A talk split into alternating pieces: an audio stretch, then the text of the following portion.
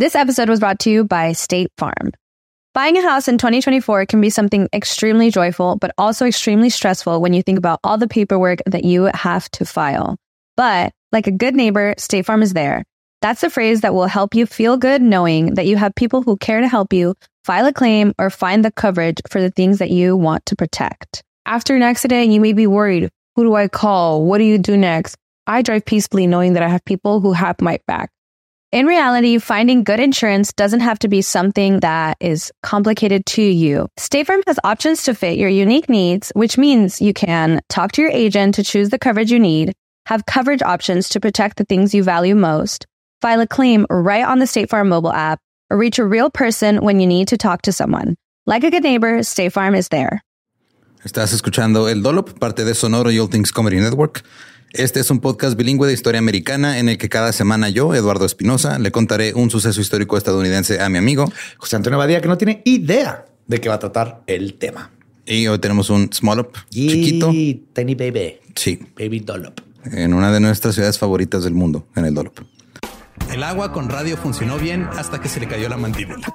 ¿En qué ojo me pongo el parche? Malditos salvajes incultos. Pagaba 25 centavos a los niños de la localidad por cada perro o gato que le llevaran. No, espérate, ¿qué? El parque se hizo consciente, el parque probó la sangre, güey. Ahora necesitaba- ¿De qué se va tan? Lo bueno es que nada más te trabas cuando lees, ¿verdad? Sí, sí, sí.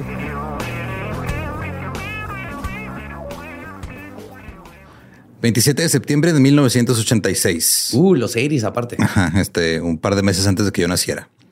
Cleveland, Cleveland, yo tenía cinco años. hogar del río en llamas y de la noche de cerveza a 10 centavos. Yes. Cleveland Rocks. Esa es la canción. En esta ocasión el evento era Balloon Fest. El de los globotes. eh, No, no, eran globos pequeños. No, Ah, o sea, no eran globos aerostáticos. Ajá, no. Yo he ido a ese en Albuquerque, está bien bonito, está bien pero chido. qué pinche miedo, ¿no? Sí, o sea, digo, subirte a una de esas madres, este, Hacer una canasta con un este, lanzallamas arriba de tu cabeza. O sea, no me he subido a uno. A merced del viento, a merced del clima. Sí, no me he subido a uno, pero sí luego cuando, o sea, lo que hacen cuando llegan a ese pedo, este, suben en la madrugada porque es como la- las condiciones ideales, como eso de las 5 de la mañana. Ajá. Y luego suben y luego, este, literal traen así como radios o, o- y un GPS y van trocas que los van a buscar a ver a dónde caen porque no caen exactamente. O sea, caen como que en un área así como de, no sé, un, un kilómetro cuadrado, güey. No tiene que ir a buscarte. Sí, bueno. Pero ese, ese no era ese tipo de globos. No. Eran globos de, o sea, con helio, que eran establecer un récord mundial por el mayor número de globos lanzados, con dos millones de globos. Dos millones de globos. Globos. Decenas de personas se iban a reunir en la plaza pública de Cleveland para ver el festival y la liberación de estos globos. Este truco publicitario de 500 mil dólares comenzó como una recaudación de fondos para United Way of Cleveland, que es una, eh, un- una asociación civil este, que se encarga como de ay- ayuda comunitaria y así. Pero terminó siendo un dolor de cabeza colosal que interrumpió la vida cotidiana. Claro.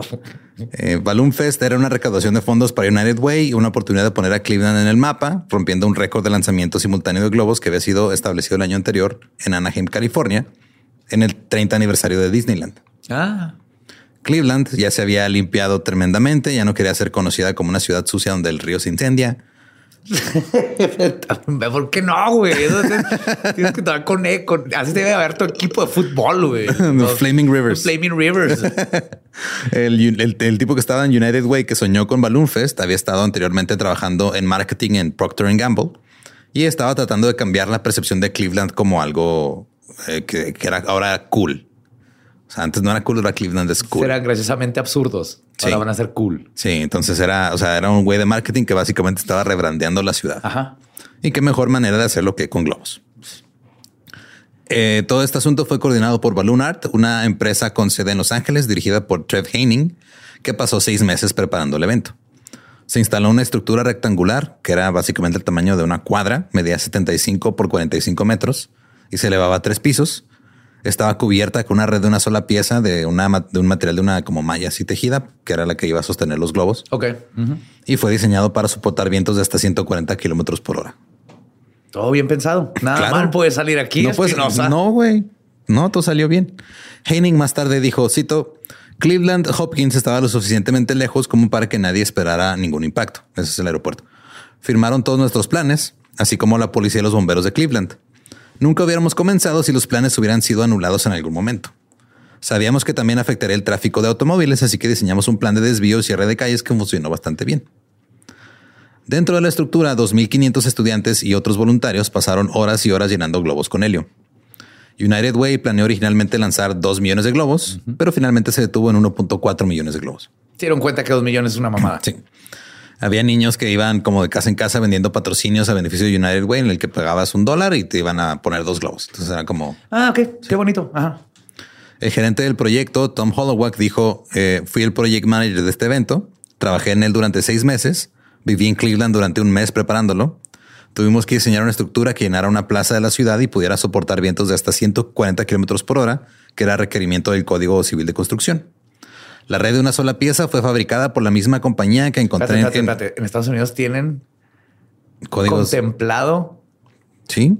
que cuánto tiene que aguantar una red que sostiene casi 2 millones de globos. No es en sí la red, sino la estructura alrededor que construyeron. Wow.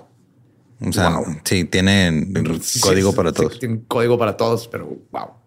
La red de una sola pieza fue fabricada por la misma compañía en, Car- en- en California que construyó las redes de carga para el transbordador espacial. Oh.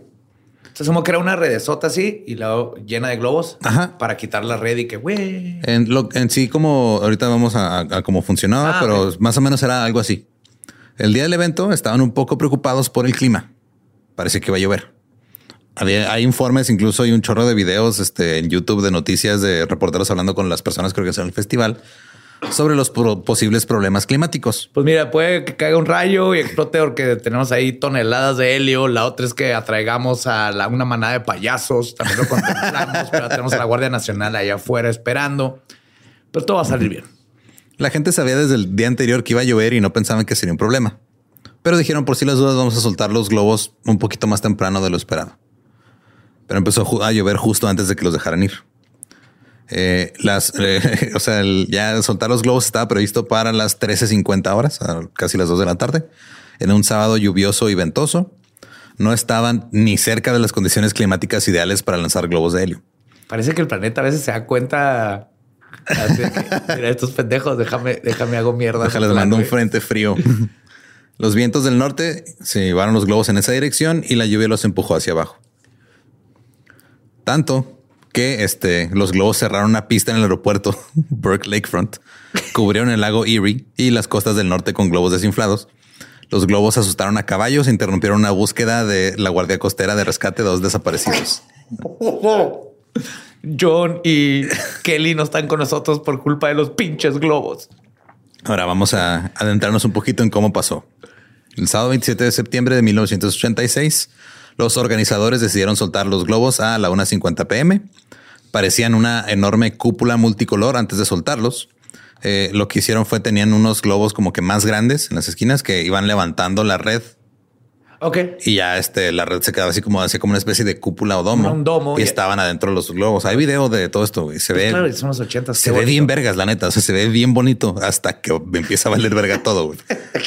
Hay un este, creo que es de Atlantic, que tiene como un, un recap de lo que pasó y empieza con todo, ah, sí, bien bonito. Luego reportajes de lo que pasó después. Que ay, güey. Eh, cerca de 1.5 millones de globos flotaron hasta el cielo, eh, se elevaron y se convirtieron en manchas entre las nubes. eh, desde la plaza pública de Cleveland, rodeando la Terminal Tower y superando un récord mundial establecido por el 30 aniversario de Disneyland. Por un rato se veía increíble. Los fotógrafos y reporteros capturaron el evento y las imágenes neta sí se ve bien chido. Pero Bueno, los- los ochentas cuando no nos, no nos importaba el planeta. güey. claro. Aquanet, globos, fast food. Pero luego los globos chocaron con un frente de aire fresco y lluvia y cayeron. Y no iban a navegar, no se iban a ir hacia la distancia, no iban, no, o sea, cayeron, obstruyeron eh, la tierra, las vías fluviales del noreste de Ohio. En los días posteriores al evento se informó que los globos llegaron a la costa del lado canadiense del lago Erie. El aeropuerto Burke tuvo que cerrar una pista durante media hora después de que los globos aterrizaran ahí. También se informaron accidentes de tráfico, cito, cuando los conductores se desviaron para evitar ventiscas en cámara lenta de orbes multicolores o cuando apartaron la vista a la carretera para mirar boquiabierto el espectáculo. Claro. hubo, hubo globos que aterrizaron en un campo en Medina, Ohio, que asustaron a los caballos de Luis Nowakowsk. Nomás los de Luis. Estos caballos sufrieron heridas permanentes como resultado porque pues, sí, pues salen corriendo despavoridos y se parten la madre en alambres y así. Así que Luis demandó a United Way of Cleveland por 100 mil dólares en daños y llegó a un acuerdo este, por términos no revelados. Para noviembre, dos meses después de este pedo, las consecuencias del Balloon Fest ya se habían vuelto un problema internacional. ¿Cómo, chica? Un ciudadano de Ontario se quejó, cito, Hace poco estaba caminando por la playa este de una de las áreas naturales en el Parque Provincial Ontario Rondeau. Sin embargo, quedé muy consternado cuando vi globos a lo largo de la orilla. No solo uno o dos, muchos. En un tramo promedio de 200 metros a lo largo de la playa este conté 140 globos. En la misma distancia promedio a lo largo de la playa sur había al menos 300. Esto se tradujo entre 10.000 y 15.000 globos esparcidos a lo largo de la costa de Rondeau. Estos globos, al estar hechos de plástico, no son biodegradables y por lo tanto crearán una monstruosidad durante, algún tiempo, o bien serán un gasto innecesario y lento para que alguien los limpie. También pueden representar un peligro para la vida silvestre, como las aves acuáticas, las gaviotas, etc. Al año siguiente, Gail Broderick presentó una demanda de 3.5 millones de dólares. Su esposo era uno de dos pescadores que habían salido el 26 de septiembre en su bote al lago. Al día siguiente, el día del Balloon Fest, sus familias los reportaron como desaparecidos. Los que, organizaban el festival, los que organizaban perdón, el festival no solo ignoraron las condiciones climáticas, sino que tampoco consultaron con la Guardia Costera para ver si había alguna emergencia en el lago. Pues no, el agua está abajo, güey. Los globos van para arriba. Claro, no, iban a Tenemos que preguntar a los del agua, güey. No estamos soltando barquitos de papel. los rescatistas vieron su bote anclado al oeste del muro de contención de Edgewater. O sea, vieron el bote de los pescadores. La tripulación de un helicóptero de búsqueda y rescate de la Guardia Costera tuvo dificultades para llegar al área debido al campo de asteroides de globos. Se tenía que esquivarlos como, como pudiera. El 29 de septiembre, dos días después del Balloon Fest, la Guardia Costera suspendió su búsqueda porque los oficiales dijeron que los globos en el agua hacían imposible ver si había alguien en el lago. puras cabezas. Sí, güey, o sea, se veían y sí, o sea, hay videos de cómo se veía lo que como alberca de pelotas de esas que antes, güey, de, de, Peter Piper Pizza. Los cuerpos de los dos pescadores llegaron a la orilla dos semanas después. Pero se bonitos porque traían globos. Gail Broderick se conformó con una suma no revelada, tanto con United Way como con Balloon Art. Shit. que bueno, mínimo respondieron. Sí. Ahora, si bien la vista de casi un millón y medio de globos lanzados fue un espectáculo digno de contemplar, el resultado fue un desmadre. Catástrofe, catástrofe. Un área enorme se cubrió de globos, lo que provocó accidentes automovilísticos sobre el aeropuerto, provocó la muerte de dos hombres. Pero los niños bien contentos, güey. Claro. Eh, Floyd Riemenschneider escribió al periódico Cleveland Plain Dealer, cito, el 28 de septiembre el periódico informó que United Way en Cleveland lanzó 1.5 millones de globos al aire, algunos de los cuales aterrizaron en el lago Erie y en una pista de aterrizaje del aeropuerto, cerrando el aeropuerto durante aproximadamente media hora. Me parece que el dinero gastado en este truco publicitario podría haberse usado de una manera mucho mejor, ya que la mayoría de los fondos provinieron probablemente de donaciones de personas que creen que su dinero se destina a una buena causa, como ayudar a los más desafortunados. En el 94, un periódico publicó un perfil sobre George Fraser, que tuvo esta grandiosa idea. Cito, a principios de la década de 1980 dejó Procter Gamble por un periodo de tres años como director de marketing y comunicaciones del United Way de Cleveland. El periodo estuvo marcado por un incidente que Fraser llama su mayor éxito y su mayor fracaso. Sí. Balloon Fest 86. Fraser prefiere recordar el Balloon Fest por su concepción y majestuosidad previa al percance. Sí, mira, lo mejor de aquí es lo planeamos, salió bien y los primeros 15 minutos. de en adelante digo que no pasó. Eh, cito, no volveríamos a lanzar un globo nunca más, dijo Jenna Snyder, vocera de United Way. Pero vamos a aventar 15 millones de tazos en las carreteras. Y eso no puede salir mal porque esas madres no vuelan. La edición de 1988 del libro de los récords Guinness que reconoce el evento como un récord mundial. Es el lanzamiento masivo de globos más grande jamás realizado. La peor pendejada de Cleveland. como un millón, con un millón cuatrocientos veintinueve mil seiscientos cuarenta y tres globos. Uy, ¿cómo inflaron eso? Con gente que lo hizo gratis. Güey, aparte usaron helio. El helio no es un recurso eh, renovable. Güey. El helio, o sea, se va a acabar en algún punto y ya. No, y aparte soltaron quién sé cuánto helio que no estaba. Y este, qué chinga, porque o sea, el helio ves que van bajando los globos. Tú que haber sido madre. Yes. Sí, es impresionante lo que lograron. Sí. también la pendejada que es impresionante, pero es impresionante que, que logran. Debido al daño causado, Guinness ya no mide los eventos que son nocivos para el medio ambiente, como los lanzamientos de globos. Muy bien. Gracias, Guinness. Y esa fue la historia del Balloon Fest. ¡Yay! ¡Balloon Fest! Si quieren escuchar el episodio en inglés, es el episodio 38 de The Dollop. También se llama Balloon Fest. Eh, recuerden, nos pueden seguir en todos lados como arroba el Dollop. A mí me encuentran como arroba ningún Eduardo. Me encuentran como el va diablo y he aprendido en el Dolop que un chingo de algo es siempre es mala idea. güey. Sí. Así si dices, ah, ¿sabes qué? Poner un chingo de estas cosas en un lugar nunca sale bien. Pues bueno que tú has aprendido algo. Yo aprendí algo. ¿Estás listo para convertir tus mejores ideas en un negocio en línea exitoso? Te presentamos Shopify. Tal vez no lo sabías, pero nuestro podcast More Than Mamis es un negocio y lo empezamos por supuesto para desahogarnos y hablar sobre la maternidad, no para convertirnos en expertas de ventas y del e-commerce. Así que sí, necesitábamos ayuda para vender nuestro merch y poner en marcha nuestra tienda. ¿Y cómo suena con Shopify? Llega otra venta. Shopify es la plataforma de comercio que está revolucionando millones de negocios en todo el mundo. Ya seas un emprendedor desde tu casa o desde donde sea, Shopify es la única herramienta que necesitas para iniciar, administrar y hacer crecer tu negocio sin dificultades. Con Shopify puedo gestionar pedidos, envíos y pagos desde cualquier lugar, brindándote toda la información y estadísticas de tus ventas al detalle. Regístrate para un periodo de prueba con tan solo un dólar al mes en shopify.com barra sonoro, todo en minúsculas.